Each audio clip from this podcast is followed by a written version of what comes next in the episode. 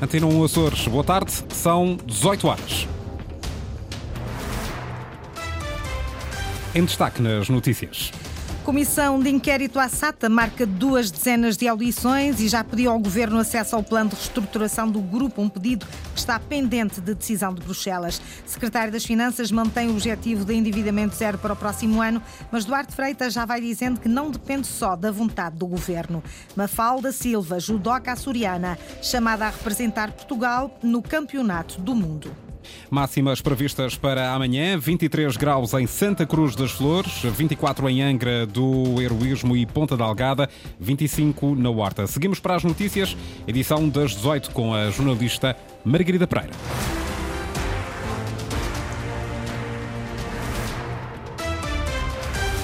Governo açoriano aguarda a resposta de Bruxelas para saber se pode disponibilizar o plano de reestruturação do Grupo SATA aos deputados da Comissão de Inquérito na TAP, na Assembleia da República. Isso foi possível, embora todos os documentos tenham sido classificados. Só foi possível consultá-los em sala própria, sem cópias ou digitalizações. Enquanto aguarda, a Comissão de Inquérito à Gestão da SATA avançou com a marcação de duas dezenas de audições. Ponto central deste inquérito é o contrato de aluguer do cachalote, o avião que gerou mais de 40 milhões de prejuízo. Ana Paula Santos. Luís Parreirão era o presidente do Conselho de Administração quando a SAT optou pelo aluguer do Airbus A330 para os voos de longo curso. Foi uma aposta errada que custou milhões à companhia aérea açoriana. A Comissão Parlamentar de Inquérito quer ouvir não só Luís Parreirão, mas também Isabel Barata e João Soares, os dois vogais do Conselho de Administração que o acompanharam nessa decisão decisão. Em conflito com este Conselho de Administração, saiu então o diretor financeiro, Nuno Rodrigues. Também ele vai ser convocado pela Comissão de Inquérito.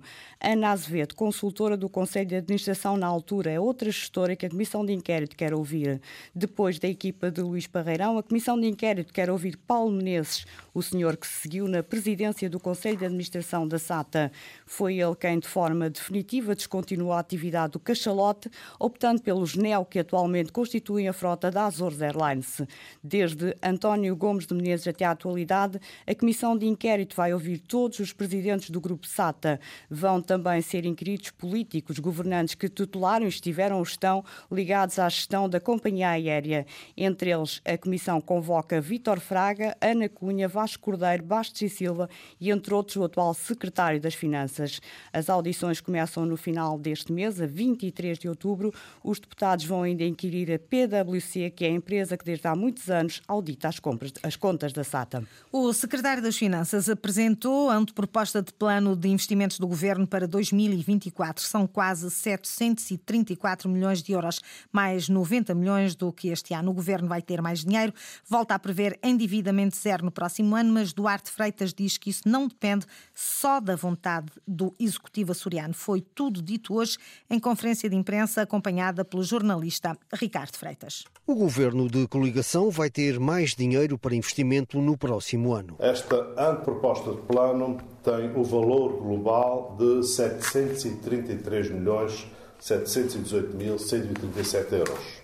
Isto representa, no âmbito do plano, um aumento de 14% relativamente a 2023. Duarte Freitas, secretário regional das Finanças, diz que este crescimento resulta do aumento de receitas fiscais e também de transferências do Orçamento de Estado e da União Europeia. A receita fiscal com crescimento, especialmente no IVA, transferências do Orçamento de Estado com crescimento por via da aplicação da Lei de Defesa dos Autónomos e do crescimento da despesa pública nacional e crescimento da receita também por via das transferências da União Europeia, uh, obrigatoriamente para se poder cumprir o PRR. Para já, o Governo prevê manter o endividamento zero em 2024, mas Duarte Freitas diz que isso não depende só da vontade do Executivo. É evidente que neste momento estamos a ouvir falar de várias propostas do, no âmbito do Orçamento de Estado. Não sabemos se vai haver corte na receita fiscal, se vai haver aumento nas despesas com pessoal. Uh, a informação que temos agora permite-nos ter desenhado uma proposta de plano sem endividamento. Um dos principais objetivos do plano de investimentos para o próximo ano é cumprir as metas do plano de recuperação e resiliência. Como é sabido, o PRR começa agora em desenvolvimento em velocidade de cruzeiro e os anos de 2024 e 2025 serão cruciais para que a região e o país não falhem o cumprimento da ambição das metas do PRR. Questionado sobre que expectativas tem o Governo em relação à votação do plano e do orçamento no Parlamento, Duarte Freitas refere apenas que o Executivo continua a privilegiar o diálogo e a estabilidade. Diálogo, responsabilidade, consistência visando a estabilidade. O plano de investimentos do Governo para 2024 já foi também enviado ao Conselho Económico e Social e aos Conselhos de Ilha, que têm agora 20 dias para emitirem os seus pareceres. Governo financia, mas a construção da Marina da Barra na Ilha Graciosa será efetuada pela Câmara Municipal e não pelo Executivo. O Governo assinou esta tarde um contrato aral com a autarquia e vai transferir 3 milhões e meio de euros para que a Câmara da Graciosa possa lançar a obra a concurso. Sem dúvida, é para avançar e num exercício de cooperação entre o Governo Regional e a autarquia, sendo que aquele espaço já beneficiou de uma valorização que permite agora essa intervenção com fundos comunitários e, por isso, dar o seu a seu dono. Aquela obra de proteção da orla costeira foi decisiva e é precedente da capacitação que agora instalada permite esta que era um ansejo há muitos anos da Câmara Municipal, mas sobretudo dos graciosenses. E, em nossa opinião, a deste Governo e a desta Câmara Municipal, é de que ela é decisiva e abre o primeiro dia de um novo horizonte de capacidade instalada na Ilha Graciosa para se valorizar enquanto destino turístico, muito ligado às atividades marítimo-turísticas. José Manuel Bolheiro, Presidente do Governo, garante que o seu Executivo está disponível para realizar parcerias semelhantes com outros municípios da região para a concretização de obras consideradas fundamentais em cada ilha. António Reis, Presidente da Câmara Municipal da Graciosa, fica satisfeito pelo fato da Marina da Barra poder ser finalmente uma realidade. É verdade. São muitos anos uh, a falar-se de um projeto que é fundamental para o nosso desenvolvimento, principalmente no, no que respeita à parte do turismo, e fomos-nos habituando a ouvir umas ideias, a ver uns desenhos, prolongando-se no tempo. Uh, finalmente, hoje tivemos a oportunidade de assinar este contrato aral e uh, a Câmara Municipal receber o projeto eh, não só da Marina, mas também do edifício de apoio à Marina. Portanto, neste momento estamos uh, preparados para lançar este concurso. Hoje é um dia muito especial para a Graciosa porque, e também acredito que marca hoje uma, uma nova vida para aquilo que queremos para o desenvolvimento do nosso Conselho. Marina da Barra avança. O contrato aral foi assinado hoje pelo governo que está em visita estatutária de dois dias à Graciosa. Governo que assiste apático à falta de professores e auxiliares nas escolas. É este o retrato tirado pelo Bloco de Esquerda neste início de ano letivo. António Lima, o deputado do Bloco de Esquerda, Esteve reunido com o Conselho Executivo da Escola Básica Integrada do Sarrifes, onde voltou a insistir na necessidade de contratação de precários e aplicação de bolsas de recrutamento. Ana Leal Pereira. Os problemas estão a ganhar dimensão e o governo assiste apático. A denúncia é do coordenador regional do Bloco de Esquerda sobre a falta de professores nas escolas da região. Vemos o governo completamente apático, sem implementar medidas que têm que ser feitas já, porque o problema não está a melhorar, está a piorar. Estamos eh, numa trajetória muito perigosa em que, se nada for feito, daqui a 4, 5 anos estaremos numa situação verdadeiramente crítica. E António Lima faz as contas, o resultado diz é um aumento brutal na falta de docentes. Desde 2019 a 2023 faltam mais 424% de professores. Em 2019 eram contratados através da Bolsa de Recrutamento 61 professores. Neste momento há 326 vagas abertas para essa via na BEPA. Estamos a falar de um aumento brutal na falta de professores na região. Aplicar incentivos prometidos à fixação de professores e integrá-los nos quadros das escolas são soluções apresentadas pelo Bloco. Já quanto à falta de pessoal não docente, diz António Lima, o Governo volta atrás com o recurso a programas ocupacionais. Este Governo, que em vez de integrar os trabalhadores em programas ocupacionais, manda-os embora, em vez de, de contratar para os quadros número suficiente e em vez de aplicar as bolsas de recrutamento que tinha dito que ia aplicar, recorre novamente a programas ocupacionais. Ora, isso é inadmissível. O governo só o faz porque é mais barato, pode mandá-los embora quando entender. De exceção em exceção, faz-se a regra. A trajetória é perigosa, alerta o coordenador regional do Bloco. O partido exige atuação eficaz do governo para comatar a falta de professores e auxiliares nas escolas da região. Continua fechada em Santa Maria a estrada de acesso à Maia depois do temporal de ontem, mas a Câmara de Vila do Porto diz que os 23 habitantes não estão isolados. Não estão isolados. A Maia está com acesso interdito, temos habitantes, mas estão em segurança. Uh, também há acesso por via marítima, o mar está bom, se for preciso algo. Mas eles conseguem transitar tendo a viaturas oficiais a indicar o caminho, ou seja, a dar o acesso. Ainda não há previsão de reabertura da Estrada da Maia, diz Graça Moraes, vereadora da Câmara de Vila do Porto. Os especialistas chegam amanhã à ilha para avaliar a estabilidade dos taludes. Estamos a aguardar os técnicos que não puderam vir no dia de hoje, chegam cá amanhã à ilha e vêm do LEREC para ver a estabilidade do, dos taludes. As indicações da autarquia de Vila do Porto não houve estragos, não, houve estragos, mas não houve danos pessoais nestas 10 ocorrências registadas devido ao mau tempo do fim de semana na ilha. Dia de greve e de protesto dos trabalhadores de vigilância privada no aeroporto da Horta, mas o impacto foi diminuto, segundo o sindicato que representa estes trabalhadores. A falta de quantificação de serviços mínimos está a comprometer a jornada de luta. A partir daqui, a empresa aproveitou-se uh, desta situação e, e, e colocou a, a, sua lista com um número de trabalhadores que entendeu de forma, na prática, a garantir a totalidade dos serviços e, de facto, não há aqui serviços mínimos, antes pelo contrário. A empresa, uh, julgo que até reforçou o número de trabalhadores necessários para a operação diária que, que é feita aqui na, na Horta. O que nós entendemos é que os serviços mínimos devem ser segurados em relação aos equipamentos de proteção e, e segurança e de manutenção, aí sim, portanto, os serviços mínimos. Em relação ao restante, o nosso entendimento é que de facto não deverá haver serviços mínimos.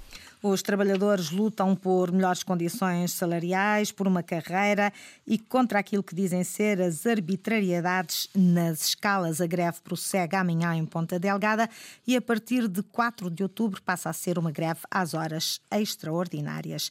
Faz uma volta à Ilha de São Miguel em bicicleta. Chama-se Pedro Felício. Iniciou essa volta hoje de manhã. Esta poderia ser uma história comum de muitos que andam de bicicleta pela ilha, mas não. Trata-se de um desportista que foi amputado apenas com 17 anos. Aos 42, continua a tentar motivar aqueles que, com a sua história pessoal de superação, se identificam.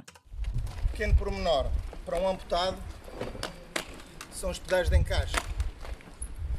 Portanto, vou ter que dar aqui duas voltinhas para encaixar o da prótese. É uma questão de poder de encaixe, mas não só. Aos 17 anos, Pedro Felício perdeu a perna direita num acidente. Aquilo que poderia ter sido uma adversidade transformou-se em motivação para fazer mais e melhor. Sinto que consegui superar eh, esta limitação mas também e muito também para dar exemplo aos outros e, e mostrar que realmente a limitação está na nossa, está na nossa mente ainda existem muitas pessoas hum, com dificuldade em superar às vezes algumas dificuldades e isso tem-me dado uma motivação extra para me superar a mim próprio também. Depois de quatro meses de preparação em cima da bicicleta, simulando pelas ruas do Porto o declive de São Miguel, a última parte da aventura começa agora. São só 260 km.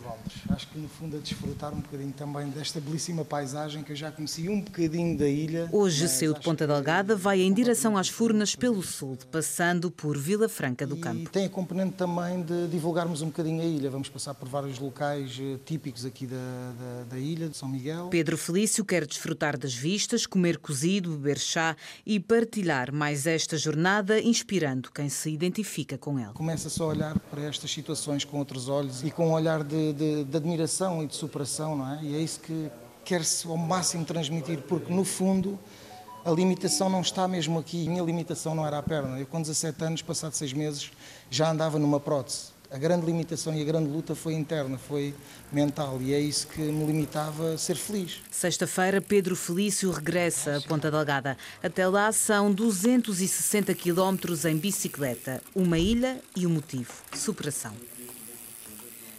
Jornalista Linda Luz com Pedro Felício e uma história de superação. Há por trás muito trabalho. É mais uma atleta açoriana a chegar a um campeonato do mundo. A judoca Mafalda Silva, do Clube de Judo da Ribeira Grande, vai estar no Mundial de Júniores, Carlos Rodrigues.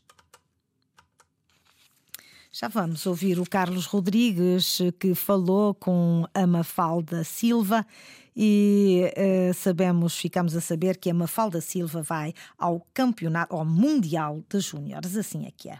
A chamada de Mafalda Silva à seleção é o resultado de uma época coroada de sucesso, onde se destaca o título de campeã nacional na categoria de menos 63 quilos. Uma chamada que tem um enorme significado para a judoca do Clube de Judo da Ribeira Grande. Significa muito, significa que o meu trabalho tudo compensou ao longo desses anos e principalmente esse verão em que tivemos um trabalho muito intenso com treinos BDOs e desafios de estágio. Portanto, acho que todo o trabalho compensou e o objetivo foi concluído. Já diz o ditado que sonhar é viver por isso e questionada sobre se é possível chegar ao título de campeã mundial. Claro que sim, é um sonho sempre que eu acho que cada atleta que está na competição é mesmo um grande sonho for possível, for, claro que sim, nós agora estamos cada vez mais perto, a dar o máximo para ver se conseguimos, porque é um trabalho de equipe. E é possível esse sonho ou não? Eu acho que sim, né? Eu acho que tudo é possível, basta trabalharmos para isso e acreditarmos.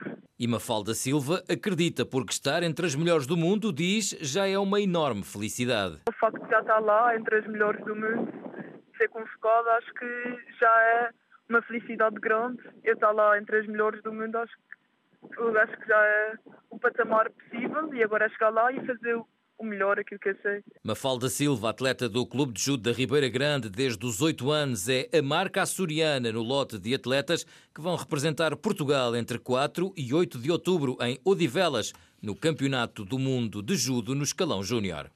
Não é todos os dias Mafalda Silva vai representar Portugal no Campeonato Júnior de Judo.